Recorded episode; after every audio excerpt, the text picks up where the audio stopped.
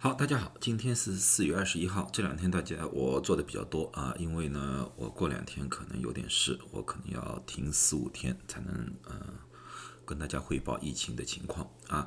今天呢，最主要讲了之后呢，因为新冠的疫苗呢注射的人数越来越多了，而且呢天气也越来越好了，呃，春天呢来了啊，然后呢夏天也会差不多到了，很多人呢都想出游了。啊，不管是哪个种族，包括我们中国人，再怎么小心的话，也很多人告诉我，真的很想带家人出去玩一玩了。啊，毕竟一年没有出去了，很多人真的很想野外，包括我在内，我也很想野外，我也很想出去走走了。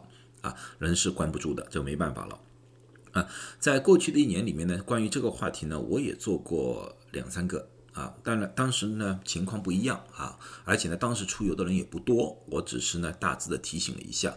现在呢，随着游玩的人越来越多的话呢，我想呢，今天我要做一个特别的一期啊，告诉大家一些呢哪些东西大家需要小心的啊，哪些东西呢 CDC 的建议呢已经有一些改变了。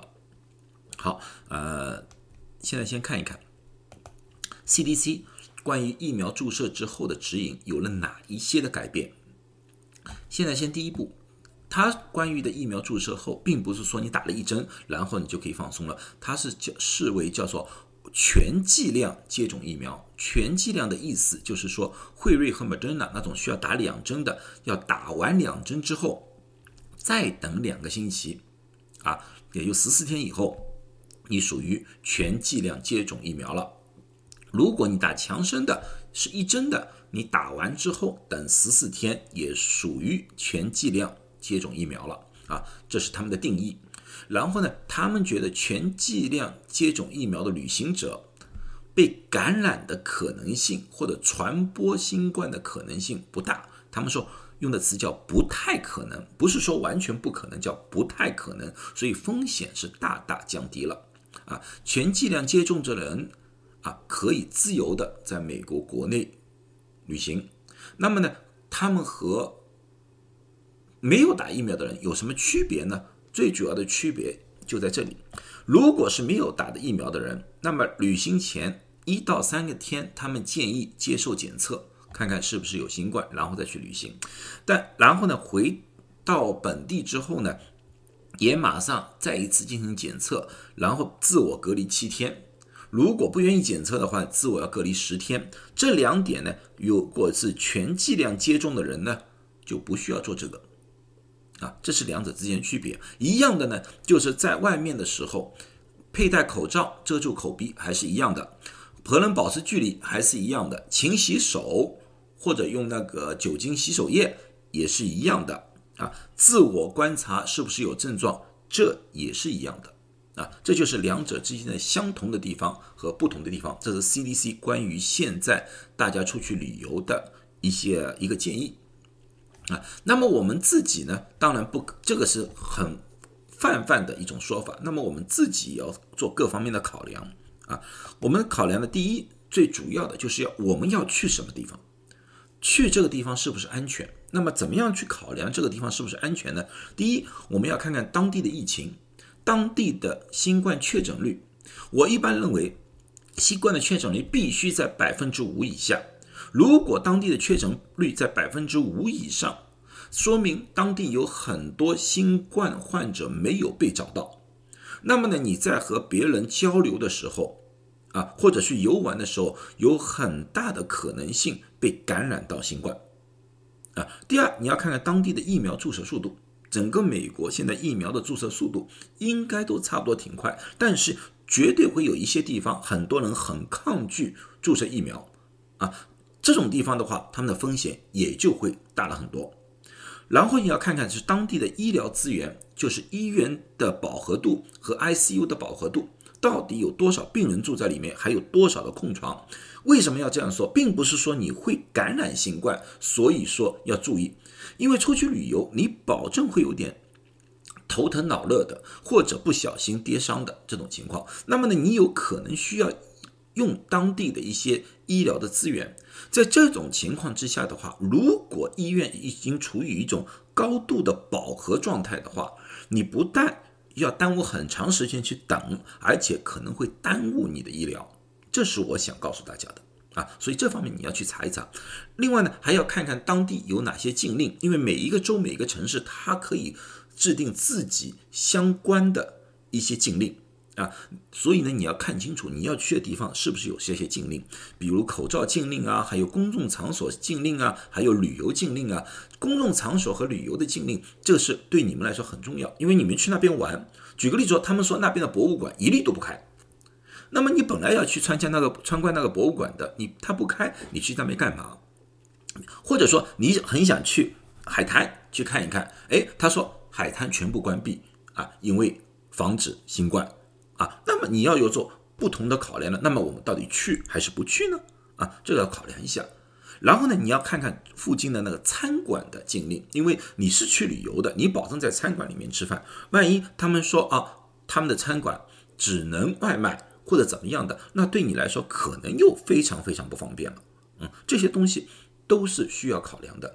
然后呢，选择的地方，我还是觉得野外，比如说啊，国家公园呐，诸如此类的，比那些大城市博物馆呐，呃，安全很多。冷门一点的旅游点，比热门一点的旅游点安全很多，因为冷门的旅游点去的人比较少啊。热门的，像我们加州的优山美地，保证现在是挤满人啊。黄石公园，保证也是挤满人。嗯，但是你有一些小的地方，小的公园可能就人少少了很多，啊，这些东西大家都要需要考量。因为美国的疫情，大家也知道，我可以看看给大家看看一些一些一些呃图表，你们自己去看一看到底是呃情况好还是坏。好，呃，上次有人说过我老是用 CDC 的那个数据，好像不是太好，他觉得我应该。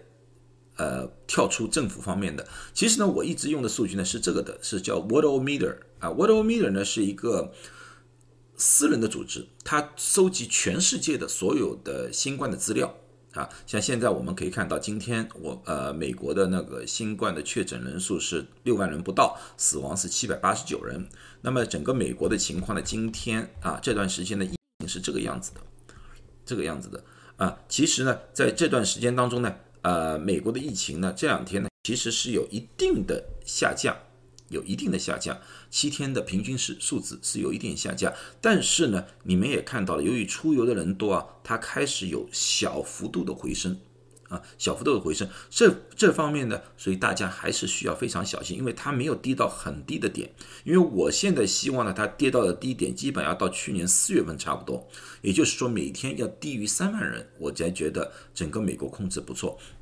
但是现在并不是这个样子，是它唯一比较好的呢，它的死亡人数呢一直处于一种明确的一个下降的幅度。呀，只是下降的现在比较比较缓慢啊，这是 Worldometer 的数据。然后呢，再看看美国各个地方的不同数据。这次呢，我用的是 John Hopkins 的，John Hopkins 是全美国一个非常有名的医学院来的啊，医学院来的。他呢做了一个一些表格啊，这些表格呢都是非常。呃，对我们来说非常有帮助的。第一个表格呢，是我要看的呢，它就是说每十万个人里面有多少人被确诊。举个例子说，我们现在加州十万个人里面只有六点四八人，所以它是黄色，颜色越深，所以确诊人越高。像密西根州就很多，十万个人里面有六十六点二四人，啊，呃，Pennsylvania。十万个人有四十一点九七人，所以这这这些地方相对来说颜色比较深，颜色越深，确诊的十万个里面被确诊的人数越高，那么地方就相对来说就相对比较危险一点点啊。但是呢，还有另外还要看的就是每个星期它的人数是在上升还是下降啊？上个星期我看的时候，上个星期我看的时候，整个美国有二十二个州是属于上升的，黄色是属于上升的。绿色是下降的，灰色是不变的。而今天我一下子一看，我感到高兴，因为黄色的减少了很多。现在黄色的大概只有八个州在上升，其他州包括密西根州开始出现了一些的下降的趋势。啊，这是对我来说是一个好消息来的。所以这些东西就可以供我们参考，去那个地方安全还是不安全。像我现在，我估计我。不一定会去华盛顿州，因为华盛顿州疫情在好像在上升啊，好像在上升，我可能就不去了啊，但我可能就待在加州。那么有些数据大家就啊有很多的网站供大家参考啊，这是我告诉大家的。好，那么言归正传，那么我们出去了。那么我们一般在外面旅游，我们要知道我们要注意四样东西，就是衣食住行啊，这是我们不管在住家还是出去旅游都要知道的。一穿的衣服啊，当然要包括各种各样的东西，口罩一定要戴，还是要多戴一点，因为每个地方的口罩的要求不一样啊。而且呢，如果你不得不在不比较拥挤的地方出现的话，那么呢，你可能要戴双层口罩。啊，如果你戴 N95，当然美国现在 N95 戴 N95 的人不多。如果你不得不戴 N95，那么戴一层就可以了。如果说你戴普通的手术口罩或者是布口罩的话，那么呢，CDC 建议是戴两层口罩啊。有些时候戴两层口罩，也就是里面戴手术口罩，外面戴一层布口罩，是这么一回事情。另外呢，护镜啊，如果人与人之间的距离比较近的话，那么你戴个护镜是比较好的啊。比如有，比如说就是在那个候机室啊，诸如此。诸如此类啊，人比较多的地方戴个护颈啊。那么防护衣，防护衣千万不要穿啊。很多人我见，很多人问我什么地方有买防护衣，我说你防护衣真的不要穿。为什么防护衣不要穿？防护衣是我们医护人员用的，我们是为了接触新冠病人之后一离开，马上把这个防护衣要扔掉的啊。那么试问，你们能带多少防护衣在身边？你如果单单穿一件衣服，今天脱下，明天再穿上，你就失去了防护衣的效果。防护衣是一旦接触之后你就要扔掉的。你难道带一百件防护衣，每接触一个人你就要换一件吗？你不可能的事情。而且天气越来越热了，你防护衣也穿不住。你穿了你也就索性不要去旅游了，根本你就顶呃受不了这个高温啊，这是第一点。那么你穿什么衣服呢？我觉得就穿一些比较旧的，可以随便丢弃的。万一你觉得这件衣服，污染了或者怎么样的就扔了吧。像外面买的便宜的这种 T 恤，两块钱、三块钱一件，买一批穿着回来，半路上一路扔掉就可以了。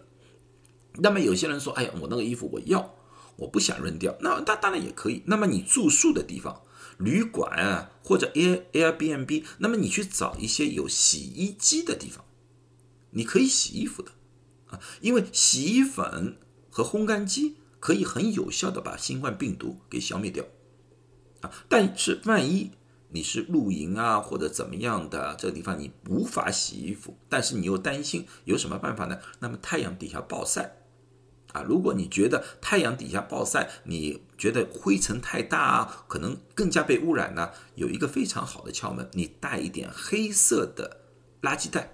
你把你穿的衣服放在黑色的垃圾袋里面，口扎紧了，放在太阳底下，因为你这个里面就形成了一个高温的环境，因为黑色嘛，把这个里面的热量会增加，而且是密封的，这样子的话就可以非常有效的把新冠病毒在这里面消灭掉，啊，这是衣服的问题。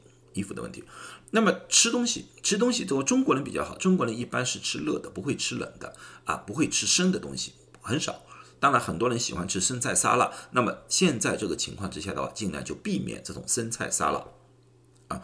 另外呢，还要避免一些开放性的冷食。什么叫开放性？像冷面啊，或者说就是一勺一勺舀的冰淇淋。那么这种东西呢，就有可能啊，如果那个服务员不小心啊，或者谁不小心啊。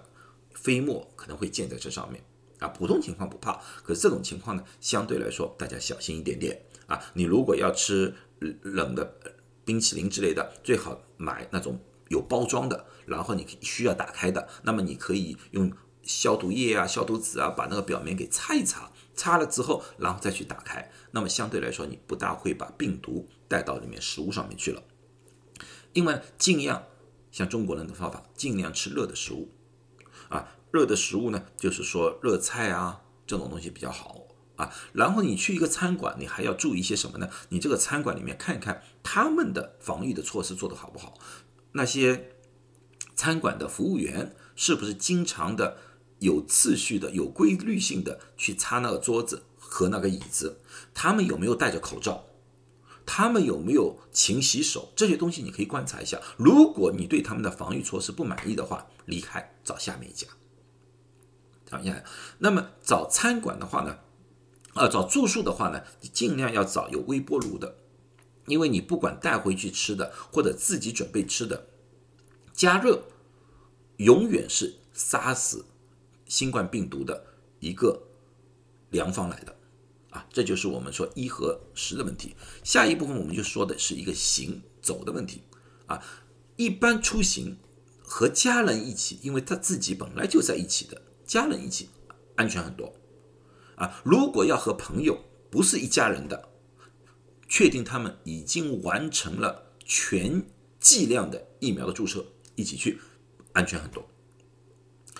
自己开车自驾比用公共交通工具。安全很多。如果不得不用公共交通工具的话，飞机比长途汽车和游轮安全。人家说为什么？飞机是不是密封的？他说更加不安全呐，而且这么多人挤在里面，应该不安全。这个和飞机的设计有关啊。飞机它一个段一个段，它有自己的内循环系统、空气循环系统，而且它的气并不是单纯的。机舱里面的空气，它是和外面的空气相混合的，而且飞机上的空气循环的速度非常高，一个小时大概可以循环二十次。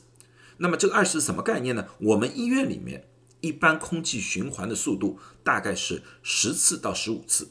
如果你是在办公楼里面，普通的办公楼里面，一个小时循环的是四次。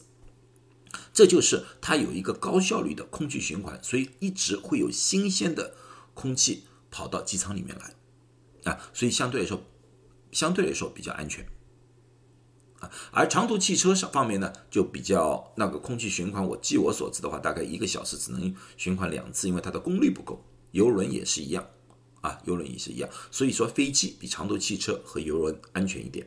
啊，如果你要到一个终点站，举个例子，我们从旧金山想去到黄石公园，啊，大概要开车开两天时间。那么你中途的时候，可能经过很多地方啊，比如说州府啊，就加州的州府啊，呃，太浩湖啊，呃，Reno 啊，诸如此类，还有凤凰城啊，你哦不，盐湖城啊，诸如此类的地方，你一站站停的话，停留的时间越多，你被感染的机会越大。啊，所以呢，尽量在中途的停留的时间少一点。但是我并不是说不要去洗手间，不要去吃饭，我不是这个意思。就是说，无谓的、不需要的停留尽量减少。那么你在用那个公共交通的时工具的时候，我再教几个窍门。举个例子，像长途汽车，你不得不坐长途汽车的话，尽量让大家把窗盖给打开，开窗让空气流通，空气流通非常要紧。如果你坐飞机或者长途汽车的话，一般的情况下的这种旅游汽车的话，它保证会有一种空气阀门喷气下来的。你坐进去的时候，第一件事情你就把这个空气阀门给打开，然后把这个空气阀门是对着你吹。为什么？新冠病毒是要附着在飞沫上面才能传播的。当你把这个空气对着你脸吹的话，那些飞沫在某种程度上就无法跑到你的口鼻附近来了，啊，这样子你被感染的机会小了很多啊，这是一个小小的窍门，因为基本上车上都有啊都有。另外一个，另外一个窍门呢，就是自己买一个。空气过滤器叫 HEPA filter，HEPA filter 这种呢就是一种非常小型的，像一个茶杯大小的一个 HEPA filter，不要买很大很大的，你带起来也不方便，特别你用公共交通工具，这种东西呢，你要要第一要小型，第二呢要自带电源，就是说你可以用电池或者可以充电的，这个相对比较好。第三个呢，我要买 HEPA filter，什么叫 HEPA filter 呢？它里面一定要有个过滤。滤芯在里面，过滤网在里面，而不要用那些很花销的，就是说啊，用那个臭氧的，或者说用紫外线的。现在发现臭氧和紫外线对新冠效果非常一般，没有很很高高高效。只有这种空气过滤器才可以很有效的过滤掉新冠病毒。因为医院里面，我们医院里面也是用这类型的，当然我们用了很大型。很大型，不是小型。这种小型的话呢，一般的情况下啊，我我我用过。一般的情况下，我觉得呢，对我们方圆就是你前后左右一米距离这个范围里面，呃，空气过滤是非常有效的。那么也就是说，你在飞机上面，你放在那个餐桌上面放一个这个的话，可以非常有效的再度过滤你附近的空气，或者说你在车上面放一个，那么你整个车里面的空气可以得到非常有效的过滤。啊，这个三样东西你做好的话，我觉得你的风险也就会小了很多。那么住是大家最最最最关心的，我要去住，晚上要睡觉。而且这个是完全的其他地方，你到了旅馆里面，或者说你如果住 A M B M B 的话，你跑进去第一件事情可以开窗，把窗开开，因为你不知道以前有什么人住过，多久人住过，你不知道，把窗开一开，让空气流通一下，让空气流通。如果窗不能开的话，那么另当别论，可以开的吧，来开一开，然后呢，用清洁的东西把你觉得危险的。桌面呐，凳面呐，床头柜呀，洗手间呐，包括电视机的开关呐，遥控器啊，这种东西都要清洁一下。那么哪一种清洁液有效，哪一种清洁液无效？啊，外面东西五花八门都有，很多人都做广告，我可以杀新冠，我不能杀新冠。其实美国政府是有一个网站，专门告诉你哪些消毒物。是有效的，哪些消毒液是无效的啊？如果有效的消毒液，他们都会报备，叫 EPA（Environmental Protection Agent） 报备的。然后呢，EPA 会给他一个号码，叫 EPA Registration Number。像这瓶东西，它下面保证有个小字叫 EPA Registration Number，然后有一串数字。这串数字呢，刚开始的五位数是这家厂家的号码。然后一呢是这个产品的号码，然后后面呢是批发商的号码。我们要知道的呢就是开头的五个数字或者四个数字，不管怎么样，就开头的这几个数字你要知道。那么我给大家示范一下如何使用，大家记住，这是七零幺四四幺，OK。